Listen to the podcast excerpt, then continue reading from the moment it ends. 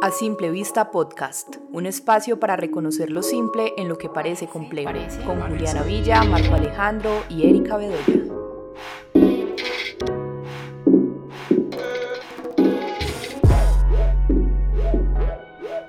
Hola, bienvenidos a un episodio de A Simple Vista Podcast. Hoy estamos con Natalie Osorio. Hoy vamos a hablar de género y cuerpo. No nos vamos a basar solamente desde ese binario que socialmente estamos acostumbrados a escuchar, que es lo femenino y lo masculino, sino que vamos a hablar de eso y a salirnos de esos límites. Bienvenida Juli, bienvenido Alejo, bienvenida Natalie. Una de las razones por las que invitamos a Nat a este podcast es porque la conozco desde que estaba haciendo el pregrado en la universidad y estudiaba estos temas, pero además en su vida también se ha acercado a una manera muy particular del cuerpo, de las formas en las que se explora los géneros, estoy segura que nos puede aportar una perspectiva muy amplia y muy abierta del tema. Muchas gracias por invitarme a, a, Simple Vista, me encanta, me emociona mucho. Bienvenida. ¿Qué tal si empezamos por hablar acerca de lo que es el género? Que particularmente no podemos decir que haya una definición, porque el género se va transformando en la medida que pasa el tiempo y en la medida en la que estamos en contextos particulares, pero si pudiéramos abarcar como una palabra, una frase, un concepto del género, ¿qué podríamos decir?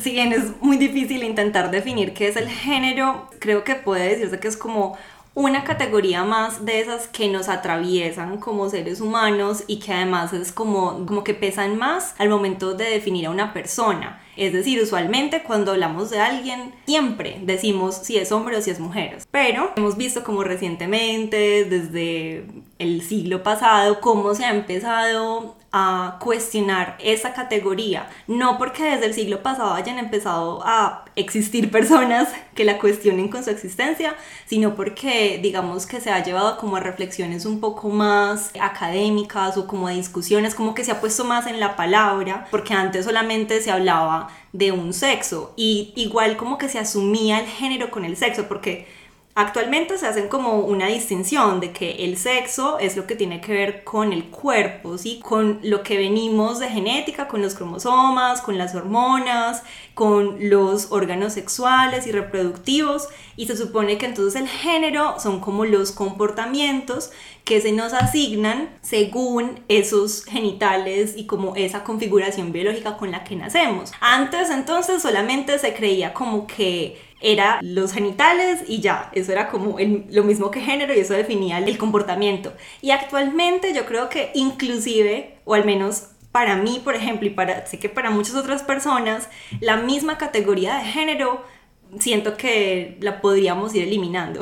siento que hacia allá, para mí eso es como la sociedad ideal, en la cual no exista el género. Y acá tal vez como saltando un poco, pero la gente hoy en día hace muchas bromas cuando pues como sobre las identidades trans, entonces dicen como que, ay, entonces yo me voy a considerar una naranja, entonces yo me voy a considerar un lapicero o lo que sea. Y o también como con las identidades cyber, como que entonces yo me voy a considerar un alien, o sea, como que hacen bromas con eso. Y yo digo como que igual, qué chévere que existan tantos géneros, que justamente se evidencie la, como lo absurdo de tener género, porque para mí es como innecesario. Pues ya entraremos como a, discutirlo más, pero bueno. Esto es un tema bastante amplio que como decía Eri al principio es algo que se va transformando constantemente porque hay mucho contenido de fondo y hay mucho ahí por discutir. Para mí todavía es difícil entender muchos de los conceptos y poder como enmarcar en categorías porque obviamente a pesar de lo que tú dices de que lo ideal sería que no hubiera un género, tienen que ver como unas categorías también que definan muchos de, no sé si llamarlo como géneros o espacios donde pueda encajar una persona. Dentro de tu experiencia y tu trabajo y todo lo que conoces frente al tema, ya teniendo en cuenta de que no estamos hablando solo del género masculino y femenino, no nos vamos a ligar a lo binario, en la actualidad, ¿cuáles son como los que podemos observar y podemos categorizar? hoy en día la comprensión más desde lo académico, pero que también se empieza como a permear en lo social y en lo cultural, pues es entender el género como una especie o como una suerte de como de continuum a veces, por ejemplo, presentan el género así como en un continuum entre masculino en un extremo y femenino en otro extremo y como decir algo andrógino en la mitad. Por ejemplo, para mí ese tipo de comprensión también es un poco complejo o como conflictivo porque implica como que hay opuestos.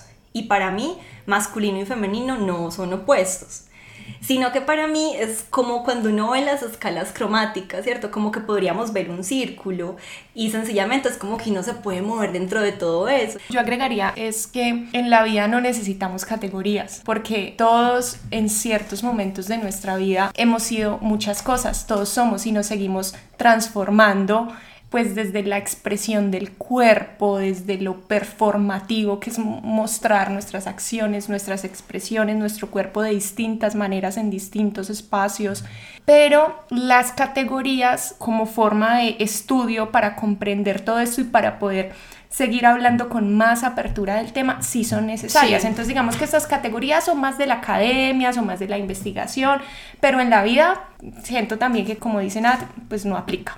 Yo quisiera preguntarles un poco cómo nos hemos visto afectados y afectadas por estas distinciones más comunes que son pues el ser hombre, ser mujer o lo femenino y lo masculino. ¿Cuál ha sido la situación en la que ustedes han sentido que de alguna otra forma esa división ha movilizado algo muy dentro de ustedes?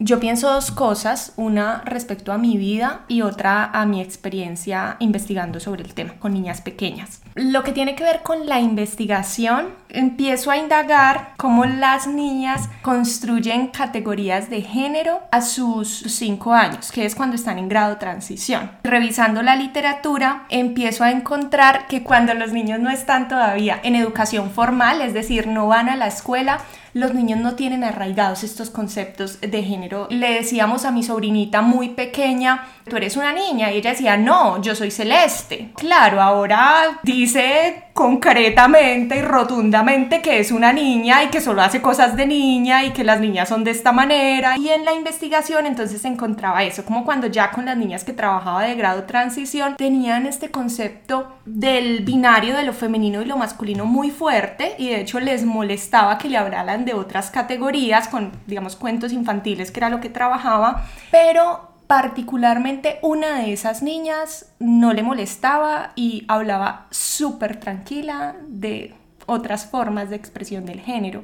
Cuando indagamos bien qué pasaba con esta niña, nos dábamos cuenta que era una niña que en su familia hablaban abiertamente del tema. Entonces tiene mucho que ver con la familia y tiene mucho que ver con la escuela y cómo entre los mismos pares se empiezan a reforzar estos conceptos de género. Y hablando ya de mi experiencia particular, pues yo creo que, que, es compleja, ¿saben? Como pensar en esas exigencias de lo femenino, porque además yo he sido una persona que se mueve mucho en la categoría de lo femenino y que de hecho le gustan las princesas, las Barbies, los colores claros, no sé, pero que es, es una exigencia, por ejemplo, de un papá muy machista, claro, es como también empezar a pensar desde muy pequeña que como mujeres nos buscamos ciertas cosas por ser de cierta manera. Entonces yo creo que eso también es lo que me lleva finalmente a empezar a cuestionar todo este tema de género y a querer transgredirlo también. Bueno, yo desde mi experiencia, cuando estaba pequeña, a mí siempre me gustó mucho jugar con los niños y me gustaba mucho jugar fútbol.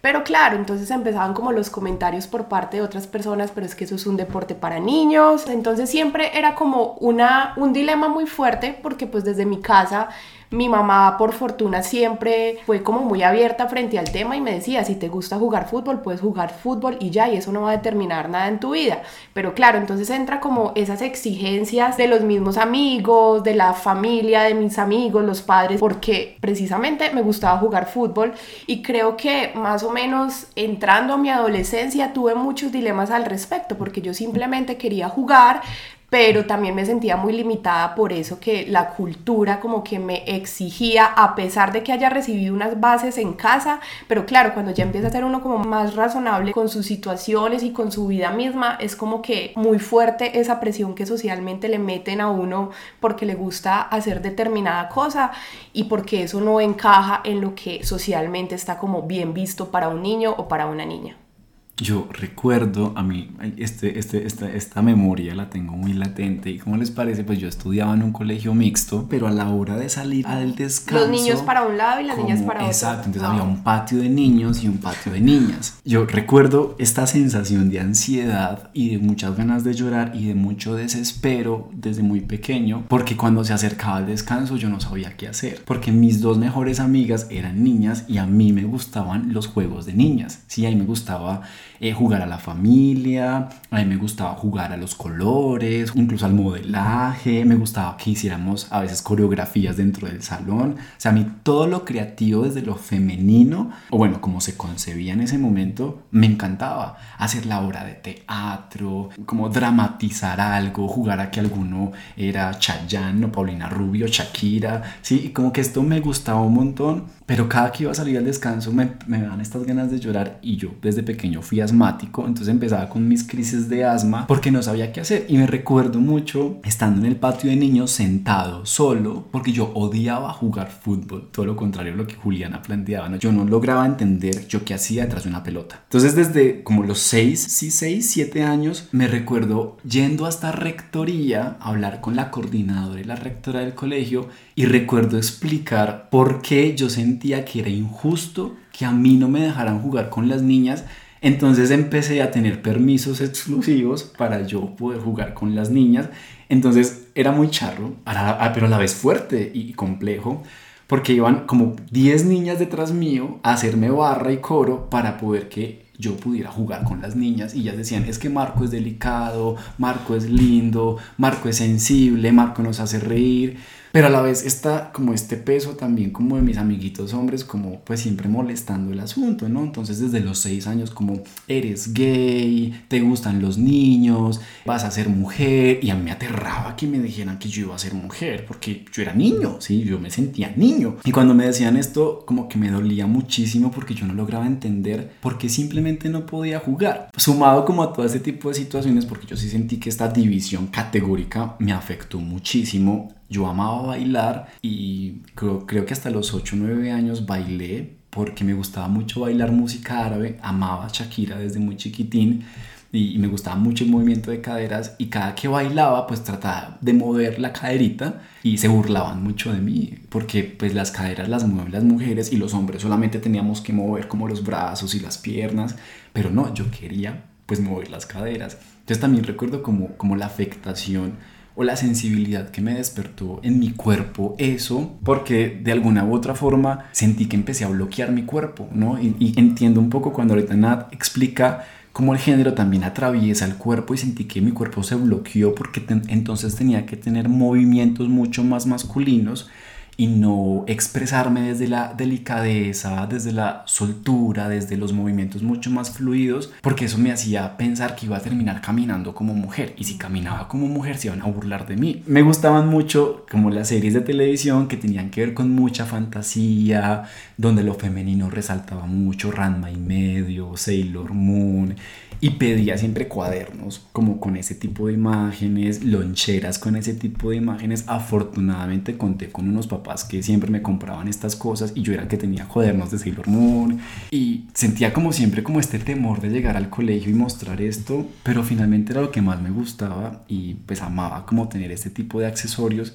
Sin embargo, sí siento que pudo haber sido mucho menos estresante toda mi infancia por mis gustos y por mis elecciones. Y de alguna u otra forma siento que, que esa categorización pues se afectó mucho. Porque en definitiva era como si la espontaneidad y, y la autenticidad se viera coartada, como agredida por lo que finalmente el contexto o la familia o los pares esperan de ti por el sexo que tienes. O que aparentas. Exactamente. sí. Porque, porque decía yo que para mí el mundo ideal es donde no exista el género, porque es que porque tenemos que clasificar las cosas, o sea, porque sencillamente Juliana no podía jugar fútbol y ya, y era una persona a la que le gustaba jugar fútbol y punto, y Marco era una persona a la que le gustaba bailar, y a la que le gustaba jugar eh, a los colores y a la familia, ¿cierto? Sin tener que decir como que, ay, es un niño que le gustan los juegos de niña, no, o sea, es como que X. En mi caso, bueno, yo siento que a mí me gustan eh, varias cosas como que usualmente se asocian con la idea de feminidad y que por accidente eso coincide con el género que se me percibe en la sociedad, ¿cierto? Eh, pero justamente siento que es eso, que es un accidente, no siento que, que, que sí, o sea, como que yo nací mujer o algo por el estilo, no, es como que sencillamente se alinea con ciertas expectativas. Así como hay otras partes, otros aspectos de mi vida que no se alinean tanto, pero que digamos que no son tan visibles para la como para el día a día, entonces no me causan tanto conflicto como podría ser, por ejemplo, vestirme de otra forma, en fin. Y además, eh, hay algo como que yo he, he analizado recientemente, y es que yo desde pequeña me moví en contextos donde había muchas mujeres, siempre como una energía femenina predominante y donde inclusive las mujeres eran quienes tenían un rol de poder en el contexto. Entonces en mi familia yo crecí con tres mujeres más y mi papá. Y mi papá no tenía como ese rol de poder o de autoridad sobre mi mamá o sobre como el resto de la familia, por ejemplo. Estudié en colegio femenino durante toda mi vida, toda la primaria y todo el bachillerato. Mi mamá no me dejaba jugar con los niños de la cuadra o con las niñas, entonces por ende, solo tenía amigas porque eran las que conocía en el colegio. bueno, y sí tenía como familiares de mi edad que pues también eran niños, pero no los veía muy seguido. Entonces yo como que mantenía interactuando con mujeres o con niñas. Y siento que eso me hizo a mí como que ya luego cuando empecé a interactuar con hombres o cuando empecé a recibir mensajes sobre lo que los hombres o las mujeres deben hacer o pueden acceder o en fin, para mí fue como muy evidente que era injusto, porque siempre viví como en condiciones de mucha igualdad, me hago entender, o sea, como todas estábamos como en la misma categoría, por así decirlo, entonces yo no sentía grandes diferencias, ¿cierto? Yo tenía los mismos derechos que las otras niñas, jugábamos lo que se nos antojaba y no nos decían, ay, es que eso, es que lo otro, porque igual se vuelven como unos microuniversos cuando se restringen así como los géneros. Entonces, claro, para mí como que empezó a ser muy evidente cuando vi como que me querían relegar o me querían decir que por ser mujer o por percibirme, no por ser, sino por ser percibida como mujer, entonces no tenía ciertas eh, posibilidades o me iba a ser más difícil hacer ciertas cosas. Cuando me empecé a dar cuenta de eso, empecé como a rechazar muchas características asociadas o como tradicionalmente entendidas como femeninas, porque yo sentía que eran como símbolos de opresión. Entonces como que mi forma de liberarme era como rechazar esas ciertas características femeninas eh, en mi vida. Por ejemplo, la emocionalidad.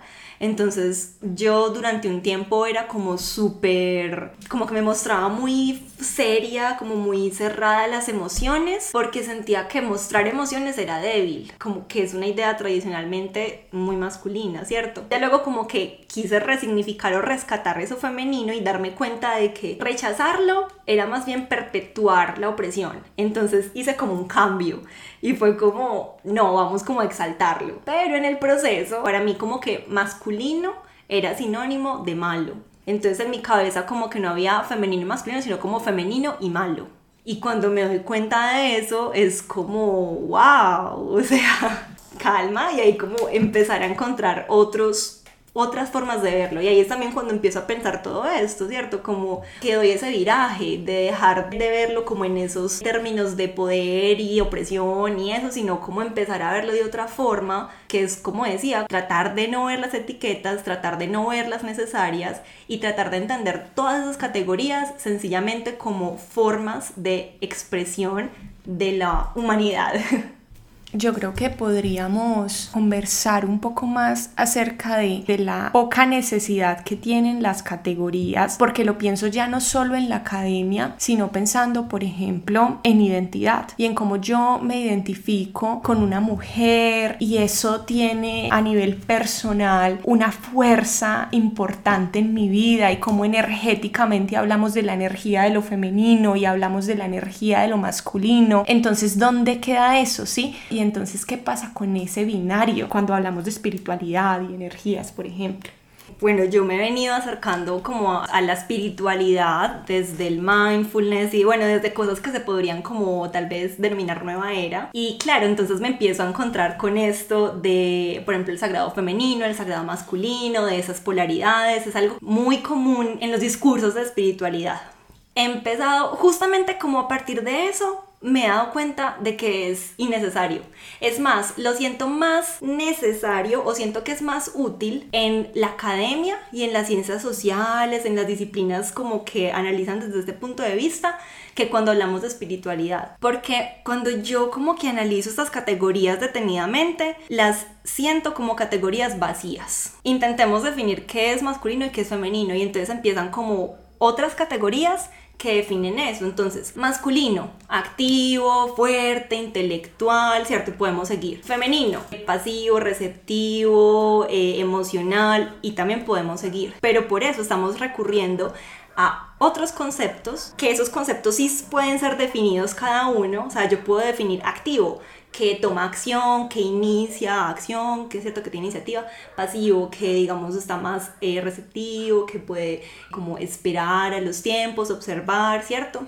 Yo puedo definir cada una de esas categorías, pero si tengo que ir a masculino y a femenino y la única forma de definirlo es enumerar otras palabras, ¿Qué quiere decir? Que esto no tiene un significado real, esto solamente está recogiendo un montón de significados. Por ejemplo, tú dices, yo me identifico con cosas femeninas, nada, nada, ¿cierto? Digamos que enumerémoslas solamente por poner un ejemplo. El cabello largo, cuidar, la actitud o el interés por cuidar, que se asociado a lo femenino, ser, no sé, como más paciente. Emocional, comprensiva. Entonces digamos, ok, yo me identifico con lo femenino y me conecto mucho con eso porque me conecto con esas categorías. Entonces yo digo, pues di que te conectas con esas categorías y no le quita ningún sentido. Sin embargo, también me pienso como la raíz del asunto, como de dónde viene entonces esa categorización, ¿cierto? Como de lo masculino y lo femenino.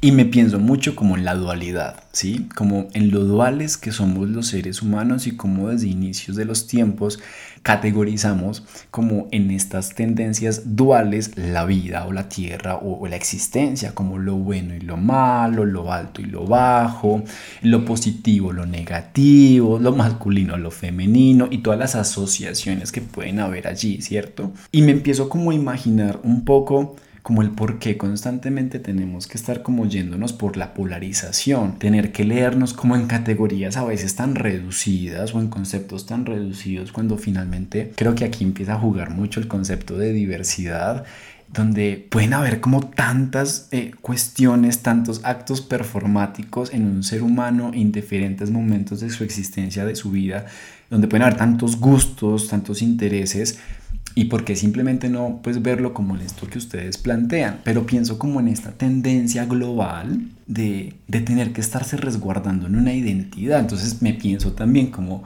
entonces, ¿qué es o cómo construyo mi identidad sin tener que caer en esas categorías, ¿cierto? Y cómo empiezo a romper con esos esquemas. Por eso es necesario que haya apertura a estos temas y a esas discusiones en la medicina, porque igual no puede, y en, y en las ciencias pues como que tienen que ver con los cuerpos directamente, porque no puede seguir asumiéndose solamente desde lo binario, ¿cierto? Si el mundo está avanzando, la ciencia tiene que avanzar, o más bien si la cultura está cambiando, si estamos experimentando nuevas formas de vivir que finalmente, y ni siquiera son nuevas, si sencillamente nos están reprimiendo, pues entonces las ciencias tienen que adaptarse a eso, porque es que eso son las ciencias. Las ciencias estudian el mundo, estudian la realidad, y si tienen que ver con personas, pues las ciencias se adaptan a las personas. Las personas no tienen por qué adaptarse a las cajitas que hacen las ciencias.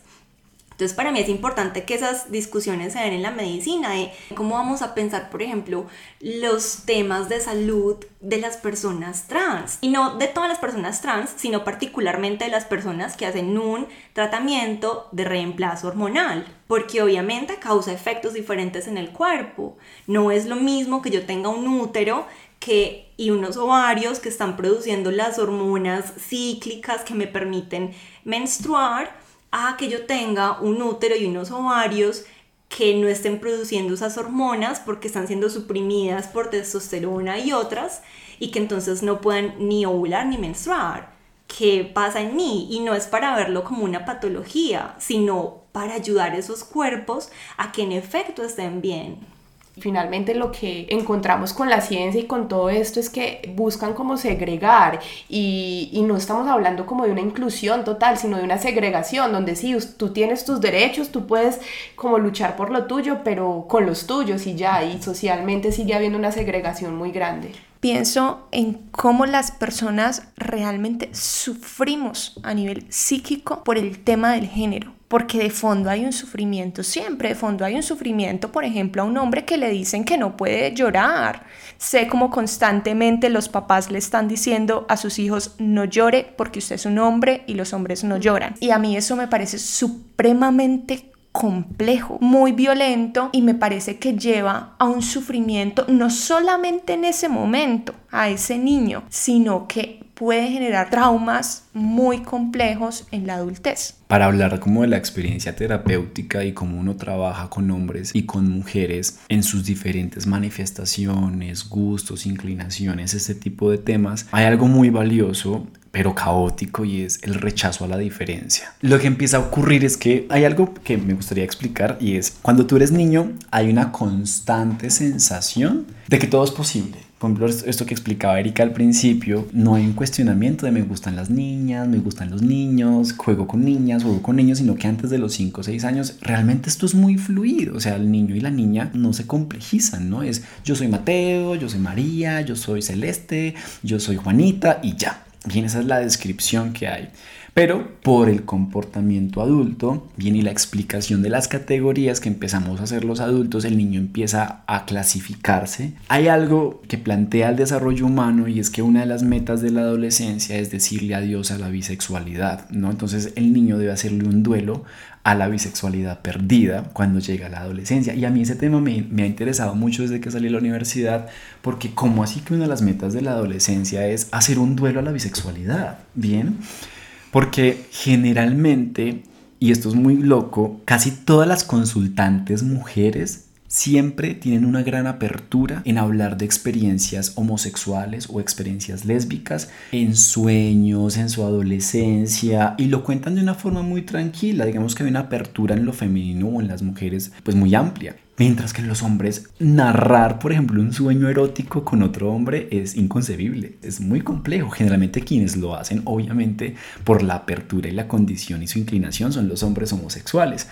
Pero esto nos pasa absolutamente a todos, bien, que uno tenga sueños eróticos con hombres o con mujeres en diferentes momentos, indiferentemente como de la condición o la inclinación sexual, da cuenta en serio de lo diversa que es la sexualidad y lo amplia que es la sexualidad. A partir de esto, y justamente en la adolescencia, empiezan a aparecer una cantidad de gustos e intereses que si no están clasificados en mi sexo como hombre, por ejemplo, y mi familia no lo avala, yo empiezo a renunciar inconscientemente a esas ideas y ahí es cuando nos encontramos con el adulto contemporáneo o el adulto emergente que se siente vacío. Y generalmente ese espacio vacío o esa sensación de angustia está dada porque hay algo de su autenticidad, de su espontaneidad que no ha sido explorado porque hay una creencia que limita la expresión o la exploración de algo en particular sea la ropa, sea los accesorios, sea alguna práctica deportiva, sea incluso permitirse sentir amor por alguien de su mismo sexo. Generalmente me encuentro, por ejemplo, con hombres, esto pasa mucho en los clientes hombres, que sienten que están con una chica y no están llenos, como que no están satisfechos, están con otra al tiempo y como que estando con otra quieren estar con la otra y hay una constante sensación como de insatisfacción y pasa un montón. Y resulta que ese hombre tiene una falta o hay una cuestión emocional donde el deseo y el amor no fue inscrito en lo masculino es decir, el padre o la figura que representaba lo, lo masculino, lo paterno, no le logró dar como ese lugar. Entonces generalmente esa persona en algún momento de su vida va a tener que sentir el amor masculino o el amor de un hombre en la expresión que lo encuentre. Y es tanta la negación que nunca se lo permiten. Y ahí no hay como una elaboración psíquica de algo que tal vez en el transcurso adulto pues un hombre o una mujer tiene que hacer. A medida que uno va avanzando en las terapias y uno va viendo como un paciente que, un cliente que lleva un año, dos años, tres años, va resolviendo cuestiones y va profundizando y va profundizando, cada vez me encuentro más, y es justo hoy, hoy hablaba con un cliente de eso, de que empezamos a hablar de bisexualidad. Casi siempre terminamos hablando del tema porque empezamos, empezamos a hablar como de, del sentir amor, ¿no? Como que cada vez que uno se va quitando estos, como estas partículas sucias de las ideas que te limitan y las creencias que te limitan en estas categorías de, de expresión y de autenticidad, como que te liberas de eso y empiezas poco a poco a sentir un amor por mujeres, por hombres, por la gente, por la humanidad y empiezas a confundirte con eso que es el amor y la, como el deseo sexual. Como que hay una sensación de enamoramiento en muchos casos, pero no es enamoramiento, sino una conexión de amor independientemente del cuerpo con el que te, te estés encontrando, sino que realmente conectas con la persona por la esencia y las creencias de esa persona, a veces llevando a, o concluyendo en términos sexuales, coitales, pero pero en otros casos simplemente como una manifestación de amor y cariño y sentir mucho amor por un hombre o por una mujer, independientemente de, tu sexo, no va a hacer que tengas que definirte o categorizarte en algo en específico. Pero en particular hay mucho sufrimiento en eso. Hay muchas chicas, por ejemplo, que han sentido un amor verdadero con amigas, pero siguen insistiendo en, en ese amor verdadero con los hombres porque hay una idea irracional de que con mujeres no puede ser. Porque a veces tenemos esta idea generalizada de ser perfectos, ¿no? Y ser perfecto es construir la familia, tener hijos, ¿no? Tener la casa, tener el carro. Estas idealizaciones, pues, del éxito están muy ligadas todavía a lo que es un buen hombre y lo que es una buena mujer. Y en definitiva, esto nos transversaliza de una forma muy, muy amplia y muy inconsciente. Es solamente después de muchas sesiones de terapia y de tocar temas en específicos por los que generalmente consultamos, digamos que nadie llega como con estas ideas en específico, a no ser que se revise un montón y ya tenga un bagaje terapéutico o analítico o de autoobservación o de introspección pero es con el transcurrir del tiempo cuando la persona empieza a indagar esto. Bien, incluso empezamos a, a, hablar como del amor por el cuerpo. A veces tenemos personas que dicen como, uy, no, qué asco yo tocar otro pene.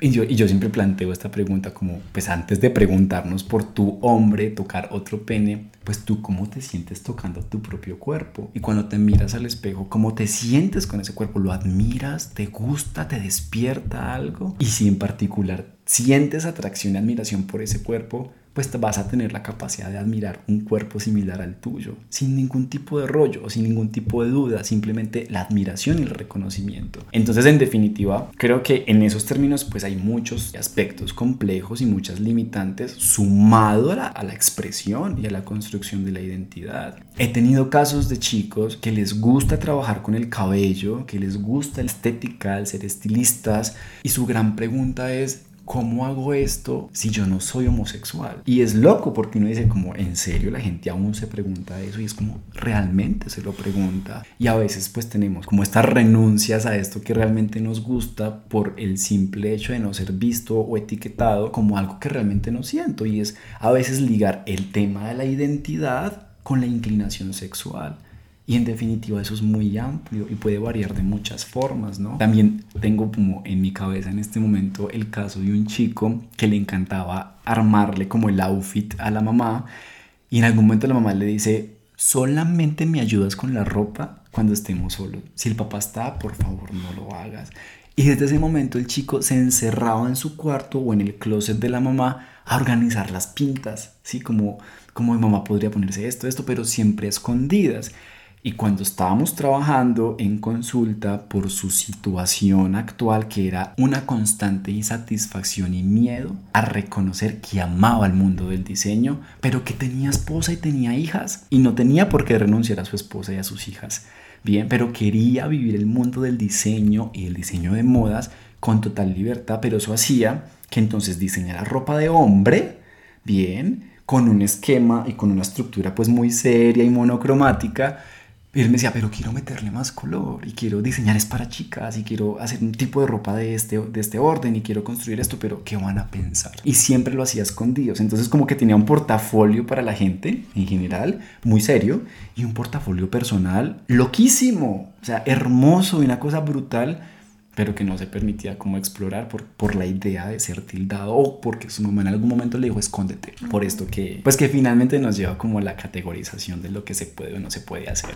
Bueno, entonces yo creo que para cerrar podemos hablar de esas recomendaciones que le podemos dar a la gente para explorarse desde distintas maneras sus expresiones, sus cuerpos, su libertad bueno, creo que lo más valioso en esto que menciona Erika es finalmente permitirnos siempre la exploración cuando pues finalmente pues no estamos como agrediendo ni pasando por encima de nadie. Creo que cuando tú tienes la libertad de explorar con tu cuerpo, con los accesorios, con diferentes deportes, con diferentes actividades, independientemente de que aún no estemos en este mundo ideal donde todavía tenemos estas categorías, por ejemplo, lo masculino y lo femenino, pues simplemente no te importe y, lo ejecutes, ¿no? Y, si tú quieres bailar ballet y, y eres un hombre heterosexual y te sientes como un hombre y te defines así, pues explora el ballet, ¿bien?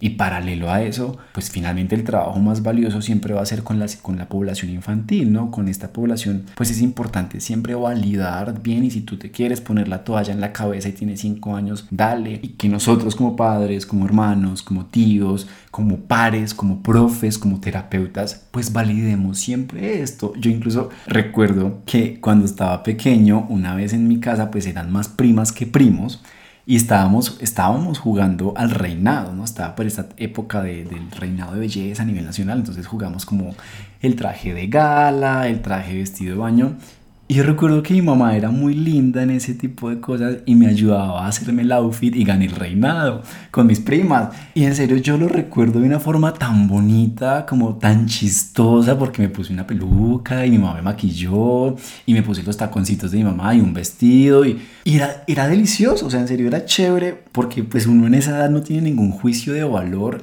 y le agradezco enormemente a mi mamá que me haya permitido eso sin ningún tipo de, prejuicio, sin ningún tipo de estereotipo, sin ningún tipo de etiqueta. Y afortunadamente por parte de mis primas, pues también como siempre la alegría y la diversión y, era un juego, punto, era un juego. No se nos puede olvidar jugar. Me parece importante un poco como hacer énfasis en esto de las infancias y de permitirle a las infancias que exploren. Esto lo escuchan adultos probablemente, papás, mamás, psicólogos, psicólogas, bueno, en fin, como sí, profes. Y me parece súper valioso que piensen en esto y es inevitablemente, así usted no quiera, esos niños y niñas, niñas se van a encontrar con la diversidad. Pensemos en las posiciones de cargos públicos en los que hay personas trans. Pensemos en, no sé, una alcaldesa abiertamente lesbiana en Bogotá. Y así podríamos pensar en muchos ejemplos más. Entonces yo creo que es momento de hablarle a los niños de diversidad y yo entiendo que es muy complejo porque yo lo he hecho con mi sobrina y con otros niños y con otras niñas. El rechazo a veces de los niños cuando ya entran a ser muy, a entrar en estas categorías tan rígidas es muy complejo. Y en un primer momento incluso se asusta. Pero los niños entienden tan rápido eso ¿Cómo es la forma en la que yo me he acercado a esto con los más pequeños? Por medio de los, la literatura, así como los cuentos infantiles. De hecho, ya hay muchos cuentos infantiles que hablan de temas de género diverso, de cambios de género, de transexualidad, de homosexualidad, que es un recurso supremamente importante para hablarle a los niños del tema, pero también aprovechemos las situaciones que vemos, porque los niños van a preguntar muchas veces, ¿y por qué dos mujeres? ¿Y por qué dos hombres? ¿Y por qué ese hombre se puso esa falda? Los tenemos tan acostumbrados a las categorías rígidas y binarias, entonces van a preguntar y es el momento de con toda la apertura y con toda la tranquilidad explicarles que simplemente es una forma de expresar el amor, por ejemplo, o simplemente es una forma de vestirse y de expresar algo que les gusta y hay otra pregunta que yo sé que se pueden estar haciendo muchos papás y muchas mamás y es, ¿y esto no va a volver a mi hijo trans o gay o lesbiana o en fin? No los va a confundir. No los va a confundir, sí, y yo creo que igual esto daría para otro podcast, pero aquí rápidamente es pues finalmente un asunto que yo les digo a los papás que me preguntan eso, que abre un mundo de posibilidades al niño, como todo en la vida. Que yo le muestre a mi hijo que algo existe, quiere decir que mi hijo tiene la posibilidad de explorar eso que existe. Pero es que si no se lo muestro yo, se lo va a mostrar la vida. Y qué mejor que yo, como figura de afecto más importante de mi hijo, sea quien le muestre lo que realmente pasa y por supuesto como recordando lo que todos los papás saben, que a los hijos nunca se deja de amar. Tengo solamente para agregar, si su niña va a ser o es trans o gay o lesbiana, lo que sea, lo va a hacer. La diferencia cuál es entre una persona gay, lesbiana, nanana, deprimida, con problemas o inclusive que ya no esté porque cometa un suicidio, a una persona feliz y plena. Incluso con esto que plantea Eri, y creo que aquí cuando hay tanta limitación y tanta restricción, hay tanta gente con tanto potencial creativo que no se permite explorar su componente artístico por vergüenza y por pena y por ser, etiquetado de alguna u otra forma. Entonces, aparte como del mundo real y la cotidianidad, pues no sabemos qué talentos se pueden estar como perdiendo y desperdiciando porque el niño o la niña o el niñe pues no sabe cómo hacerlo porque en su familia sienten que es malo o que no se puede, entonces deja de explorar y se pierde esta posibilidad como de encontrarse con algo muy bello. Bueno, yo pienso que ahí es fundamental también nosotros mismos no ser esas figuras que nos juzguemos, porque si socialmente y culturalmente juzgan este tipo de pensamientos o tal vez pensar diferente a lo que socialmente nos han mostrado, nosotros mismos también nos juzgamos muchas veces y somos nosotros mismos los que nos cohibimos también de vivir como con total libertad. Entonces, no juzgar nuestro sentir, entender que la diversidad es tan amplia que tú puedes ser lo que quieras ser, pero pues que obviamente hay unos limitantes culturales y sociales muy fuertes, pero si tú no rompes con eso, pues finalmente te vas a estar limitando sexualmente, con tus talentos, con tus hobbies, como lo decía ahorita Alejo. A mí ese tema de inclusión todavía me sigue rayando muchísimo porque si habláramos de respeto, si respetáramos la diferencia y la diversidad humana, no tendríamos que estar hablando de inclusión, estaríamos hablando de convivencia, porque somos seres humanos que somos totalmente diferentes y es esa diferencia lo que de verdad como que nos enriquece a todos y hay que aprender a disfrutar disfrutar también de esa diferencia de los otros con total libertad para poder hablar de un entorno diverso a pesar de todo, también hay como burbujitas de libertad y hay lugares actuales, reales, donde en efecto es posible ser lo que queramos ser y sentirnos libres y seguros. Por ejemplo, lugares como esos los he experimentado yo en dos lugares. Por un lado, con ciertas amigas feministas que asumen también como sencillamente la experiencia de vivir y también por otro lado y que a veces se mezclan en el mismo espacio con mis amigues trans, las maricas, las travestis, los no binarios, con la cultura ballroom, también en la escena de la danza. Y quiero hablar particularmente de estas cosas que usualmente pasan en contextos de fiesta y celebración, como por ejemplo un ball, es decir, como una celebración de la diversidad, ¿cierto? Porque obviamente es un, un tema bastante amplio, pero que es un lugar en el que yo puedo ir vestida como se me dé la gana o inclusive ir sin ropa y no me siento violentada, me siento segura. No hay nadie que esté queriendo tocarme, no hay nadie que esté queriendo echarme algo en la bebida para después llevarme a más cosas, nadie tampoco me está juzgando y hay una celebración y yo estoy con mis amigas y nos admiramos el trepe, nos admiramos el pelo y la pinta y los movimientos y como que cada quien está en su rollo. Es decir, esos espacios sí son posibles. Por eso es que cuando yo digo el género no es necesario es porque también lo he vivido en ciertos momentos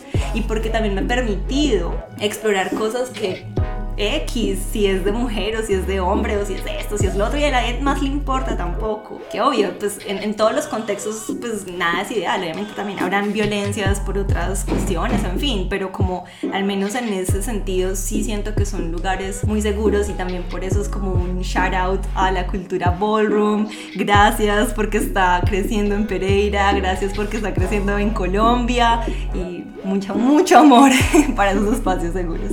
Nada, muchas gracias. Que recogemos una experiencia muy gratificante en relación a este tipo de temas y que en definitiva nos transversalizan a todos. Te invitamos a compartir este episodio y a seguir todo nuestro contenido en redes sociales. Puedes encontrarnos como arroba dímelo simple. Y si tienes alguna historia que contarnos o quieres participar en alguno de nuestros episodios, no dudes en escribirnos. Recuerda que estamos aquí para ayudarte a conectar con lo simple.